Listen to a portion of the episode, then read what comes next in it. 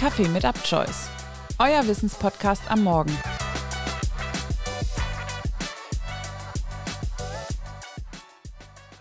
Stell dir vor, du fährst auf der Autobahn und auf einmal durchschlägt eine Kugel deine Windschutzscheibe. Völlig abwegig, denkst du? Leider nicht. Ganze fünf Jahre hielt der sogenannte Autobahnschütze die Republik in Atem. Lange tappten Ermittler damals im Dunkeln und rätselten, wer immer wieder Schüsse auf deutschen Autobahnen abfeuerte. Der Täter war, wie sich später herausstellte, ein Lkw-Fahrer. Der zu dem Zeitpunkt, als er ausfindig gemacht wurde, 58-jährige Mann schoss jahrelang aus seinem Lkw auf andere Autofahrer. In den Jahren von 2008 bis 2013 soll er mehr als 700 Mal zur Waffe gegriffen und geschossen haben. Dabei traf er Häuser, Baustellen und andere Fahrzeuge. Sterben musste durch diese Schüsse zum Glück niemand. Reiner Zufall und pures Glück. Als Grund für seine Taten nannte der Mann später seinen Frust auf den Straßenverkehr. An die Zahl der Schüsse und Tatorte erinnerte er sich nicht und sagte aus, er habe niemanden verletzen wollen. Dass das schon einmal nicht funktionierte, zeigen folgende Beispiele. Anfang 2010 durchschlug eine der Kugeln die Fahrerkabine eines Kleintransporters bei Magdeburg. Die Kugel verfehlte die Köpfe der Insassen nur knapp, diese wurden jedoch durch Glassplitter leicht verletzt. Etwa vier Monate zuvor, im November 2010, wurde eine Frau auf der A3 bei Würzburg lebensgefährlich verletzt.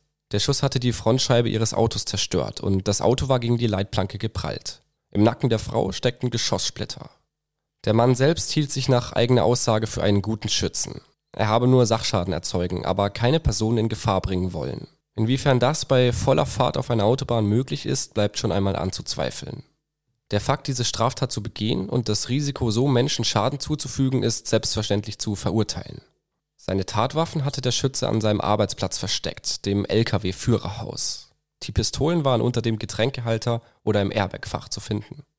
Bei seinem Arbeitgeber galt er als zuverlässig, unauffällig stur und fleißig. In der DDR war er mehrere Jahre im Gefängnis gesessen, 1989 über Ungarn nach Westdeutschland geflohen. Er arbeitete als Lkw-Fahrer, zuletzt viele Jahre für ein Unternehmen in der Eifel. Nach seiner Verhaftung fand man drei Waffen zwei Pistolen mit Schalldämpfer sowie einen Schießkugelschreiber. Das ist in der Tat eine Waffe, die einem echten Kugelschreiber ähnelt. Zu den Waffen hatte er wohl über 1000 Schuss Munition auf Lager. Einen Waffenschein besaß der Autobahnschütze nicht. Jahrelang hielt er die Polizei deutschlandweit in Atem. Die Ermittlungsmethode, die dazu führte, ihn ausfindig zu machen, ist jedoch strittig. Die Polizei hatte 2013 millionenfach Kennzeichen von Autos erfasst und ausgewertet. Man hatte automatisierte Kennzeichenlesesysteme an verschiedenen Stellen auf der vermuteten Hauptroute des Verdächtigen aufgestellt und die Daten der Fahrzeuge dann verglichen. Nach Schüssen auf der A61 im April 2013 war man auf seine Spur gekommen. Eine Auswertung seiner Handydaten und dann Unterlagen aus seiner Spedition zu den Fahrtrouten führten zum Täter. Natürlich wurde diese Methode von der Verteidigung des Angeklagten scharf kritisiert. Sein Anwalt sagte, für diese bundesländerübergreifende Ermittlungsmethode gibt es keine gesetzliche Grundlage. Damit würde den Ermittlern die Beweisgrundlage fehlen. Auch Datenschützer hatten die Methode als unverhältnismäßig kritisiert. Das Urteil für den Autobahnschützen fiel dennoch. Er wurde zu zehneinhalb Jahren Haft verurteilt. Viermal für einen versuchten Mord. Dazu wegen gefährlicher Körperverletzung, dem unerlaubten Führen von Schusswaffen, Sachbeschädigung sowie dem gefährlichen Eingreifen in den Straßenverkehr stellt sich zuletzt noch einmal die Frage nach dem Warum. Der Autobahnschütze hat durch seine Schüsse das Gefühl der Macht über andere gehabt. Dies habe ihm ein gesteigertes Selbstwertgefühl gegeben.